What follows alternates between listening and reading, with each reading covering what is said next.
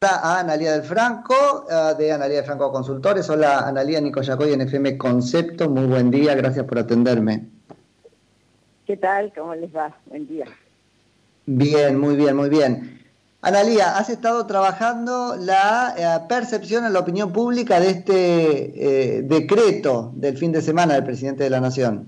Así es, a partir, bueno, que, que, este, que que anunciaron el decreto, sábado y domingo, desde sábado a la tarde a domingo a la noche, estuvimos haciendo una medición a nivel nacional, este, eh, con sistema telefónico, en la cual este, preguntábamos el nivel de conocimiento de las medidas, y bueno, este, en, este, en este caso el nivel de conocimiento fue, fue alto, este, un 70% eh, lo que tiene que ver con el DNU, que, que tiene que ver con este, la, la, categorización de servicios públicos a, las, a los servicios de telecomunicaciones y obviamente mayor nivel de recordación, casi llegando a un 80, el que tiene que ver con este, el tema del congelamiento, que, es una de, tarifas hasta fin de año, ¿no? O sea, como que... Ahora, interesante este dato, que te Analía, eh, ¿Qué sería propiamente el nivel de conocimiento? Porque uno ve que aún la prensa especializada está todavía intentando comprender el, decreto. Es un decreto muy complejo con este que recurre a categorías este, propias del derecho administrativo. ¿Qué es esto del conocimiento? Que el 78% lo conoce. Ah, bueno, no. Pero no lo entiende. Ah, bueno, eh, la pregunta es si escuchó hablar o le han comentado de este decreto digamos que este, lleva a recategoriza o ubica a los a los servicios de telecomunicaciones, eh, bueno, que ya sabemos, cable, eh, internet y eh, celular, este, a, servicio público, a, la misma condición de servicio público, hasta ahí, no, no entramos en el detalle, obviamente, del... Claro, porque no, de, de hecho, uno lee el decreto y no está tan claro que el cable se declare servicio público. Ah, bueno, ignoro, este, pero es que ellos llaman en realidad el, la palabra exacta es servicio esencial. Este, se lo denomina, ¿no? Me parece. Eh, nosotros... Bueno, ya nos lo explicarán los que saben, pero la cuestión es que está muy oído, lo ponemos así, muy oído por la opinión pública. Sí, sí, muy, muy escuchado, muy, no, no fue una, una, una noticia que pasó desapercibida, nosotros hemos medido otras veces inclusive la misma de reforma judicial, este, no hay, no hay, no hay atención, entonces no es como que nadie le escuchó, en general esto no, no llega a un 40, 50%, o sea, lo único que puede ver con esto es que bueno, que generó atención, ¿no?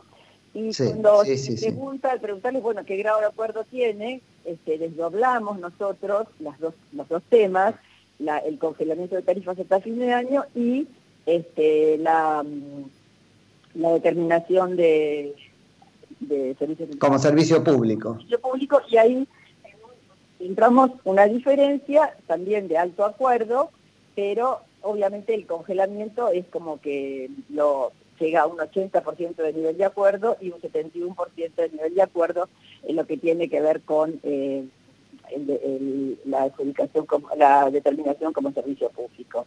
Y, es que la, en la suspensión es lo que todo el mundo obviamente entendemos porque es lo que pega en el, en el bolsillo inmediatamente. Claro, efectivamente, ahí está, exactamente, es lo más este, lo más llamativo. E inclusive eh, hay gente que este, está de acuerdo con el congelamiento, pero no estaría de acuerdo netamente con este, la, el otro, la otra línea, en la otra posición y se refugia quizás también a, uno sabe no contesta. Pero si uno tuviera que hacer una evaluación general sobre cómo está la situación, cómo, cuál es la situación general y cómo impactó esta medida, uno diría que positiva, eh, desde la opinión pública. ¿no? Después este, lo que sucede con los, los actores, este, los protagonistas, digamos, de las empresas y demás es otro, otro, otro tema, pero hoy desde la opinión pública esto este, fue recibido aceptadamente. Esto se midió, Analía, yo sé que eh, este trabajo puntual es de después del decreto. Ahora, ¿venían ustedes activando este, este tipo de, consensos en la sociedad desde antes? Porque, por ejemplo, nosotros sabemos que hay un acuerdo de la sociedad como en el 80% para este, cobrarle impuestos a los más ricos. Después la política trabaja con eso. Este núcleo duro de consenso sobre congelamiento de tarifas de servicios y regulación, ¿lo tenían detectado desde antes? ¿Pudo haber estado en la causa del decreto? A eso voy. Eh, no, no, no, no, nosotros, la verdad que yo nunca lo medí, eh, pero, pero, pero sí uno podría este, que es algo, digamos, altamente aceptado por los sectores que están por fuera, obviamente, de, estos servicios, ¿no? Eh, y los sectores medios, el cual, este, en general, eh, digamos, eh, tienen en relación a, las empresas de, telecomunicaciones también una especie de, ¿no? de, tensión, de amor, digamos, que las necesitamos, pero a veces la gente se siente un tanto este, desprotegida al respecto y demás. Y siempre hay como... Entonces, este, mm, eh, desde ese punto de vista yo te podría decir que sí, que efectivamente eh, una medida así, eh, la probabilidad de que estuviera bien aceptada, porque en realidad este, no es más que volver también, como, como dice creo que el decreto, como escuché, a una posición anterior o una cuestión de regulación, que en el peso de la economía, digamos, de, de, las, de las familias este, es, es importante, ¿no? Bueno, sobre todo ahora durante la, la pandemia. Pero... Ahora queda, queda en los sectores medios, Analía, eh, ¿qué, percepción hay o qué conocimiento de la relación inversión-calidad de servicio, de si este tipo de avanzadas en la regulación incentiva o desincentiva esa inversión? ¿Qué pasa con eso? Que sé que lo preguntaron. Los, eso en relación a, eh, eh, evaluamos el discurso, digamos, desde la, desde la, eso. desde la posición de las empresas, de las cámaras, donde se, dice que, bueno, que este, este decreto iba a llevar una desinversión, a bajar la calidad de servicio. Entonces la pregunta que hicimos es, las empresas de telecomunicaciones dicen que el congelamiento de tarifas va a afectar a las inversiones y calidad de servicio, ¿no? Este decreto. ¿Usted cree que las empresas tienen razón? Tenía un 36% de, de, respuestas y la otra opción era no tienen razón, es una excusa, es el 52% de respuestas como que hay como una cuestión que, que la población no cree, descree que haya una desinversión o descree que esto implique una falta, una, una baja de la calidad del servicio. Y en esto también están los sectores medios incluidos. Los sectores, eh, digamos, eh, más altos de nivel socioeconómico, que, están, que son los que en mayor medida están en el, digamos, en el en el, en el corazón, digamos, de una posición anti, antioficialista, eh, en, esos, en, sectores esta, estas medidas no, no, no digamos, no, no, no, no demuestran respuestas positivas. Pero en el resto de la sociedad, de sectores medios para abajo, sí. Eh, obviamente, como decíamos inicialmente, los primeros son los que se sienten más excluidos de, esta situación, digamos, de, estar expuestos a las telecomunicaciones y en segunda medida los, los niveles medios. Y en el interior también es altamente positivo. Sí, que es este, a, quienes está de alguna manera dirigido todo el, el andamiaje discursivo que justifica la, la, medida, ¿no? Y probablemente también porque sean los que más este, se pueden, digamos, este, beneficiar con, con esto, digamos, dado el peso que por ahí este, este, digamos, levantar los precios de manera desmedida es donde más puede afectar a los ingresos altos, digamos, de los sectores medios y bajos. Es lógico. sí. Analía, ¿has estado trabajando últimamente imagen presidencial que está ahí teniendo como algún movimiento? ¿Vos lo estás registrando también? Y nosotros, la imagen presidencial, hicimos eh, una medición eh, del, de hará a ver, al principio de, mes, eh, para el 7-8 de, agosto, y mm, eh, obviamente este, este famoso tema si bajó o no bajó, eh, la imagen presidencial, Alberto Fernández llegó a tener en el momento, a los 20 días de declarar esta pandemia o al, mes, casi 85%, 90% de nivel de aprobación, ¿no? Una imagen así como cuando arrancó... Sí, que es un número inviable de sostener. Sí, sí, sí, totalmente, pero bueno, era un momento en que hubo que tomar más decisiones y la PT lo apoyó, y bueno, obviamente después con el correr del tiempo está, eh, comenzaron, digamos, las posiciones diferenciadas, y él entonces, nosotros en este momento lo que tenemos es un 60% de, de nivel de aprobación, que comparado con, digo, para dejar prepandemia, es lo que nosotros teníamos en febrero de su, de su, de su evaluación. O sea, como que él está como, como cuando arrancó.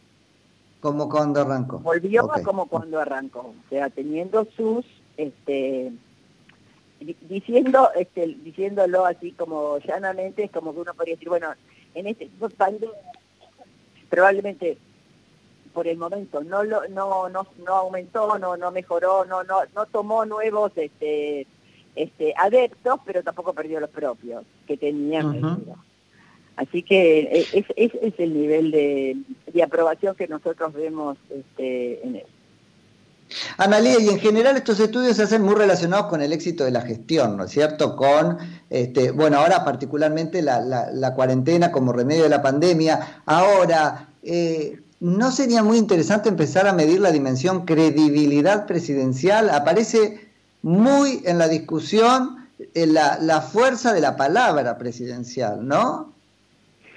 Sí, nosotros eso lo estábamos midiendo, lo medíamos sobre todo en los momentos de, de, de, mayo, junio, en relación a, a, digamos, a, a, los voceros en este, en, ese, en este momento, ¿no? Que son, eh, bueno, la tele especialmente, este, los periodistas, los programas periodísticos, los médicos infectólogos, el propio presidente, y efectivamente al inicio de la, de la pandemia el, presidente tenía 50%, era, era el más creíble, ¿no? Se llevaba un, casi un 50% de de aprobación. Y luego empezó a eh, competir, digamos, no a competir, o a compartir la credibilidad, la preferencia de credibilidad con los médicos y los infectólogos, ¿no? este, que después, ahora cada vez hay más, pero bueno, en un, este, que ahí es cuando, indudablemente recogiendo eso, es cuando el discurso presidencial empieza a justificarse, recostarse siempre en el consejo de los epidemiólogos, ¿no? Esto me lo dijeron los epidemiólogos, los infectólogos. Igual ahora hay, hay otros de todo tipo, ¿no? Hay como también eh, epidemiólogos que, que, que, hacen una crítica de la posición de los epidemiólogos asesores. Pero bueno, hoy lo que te diría es que si uno si uno ubica, bueno, a quién le cree o quién, quién le genera más credibilidad sobre el tema de la, de, la, siempre hablando de la pandemia, ¿sí? la palabra del presidente, la palabra de los infectólogos o los propios este, programas periodísticos, eh, hay una, una, comparten cartel, digamos, este, el presidente y los epidemiólogos con 35% cada uno.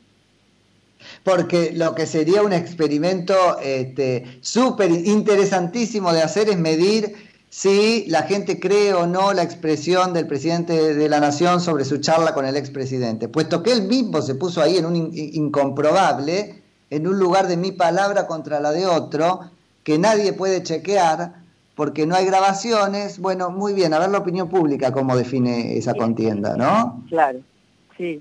Bueno, voy a buscar financiación a ver si la hago. Sí, dale, pero nos la contás acá después. Analía, Muchas gracias por la charla. No, al contrario, que tenga un buen día. Igual vos, es Analía del Franco de Analía del Franco Consultores.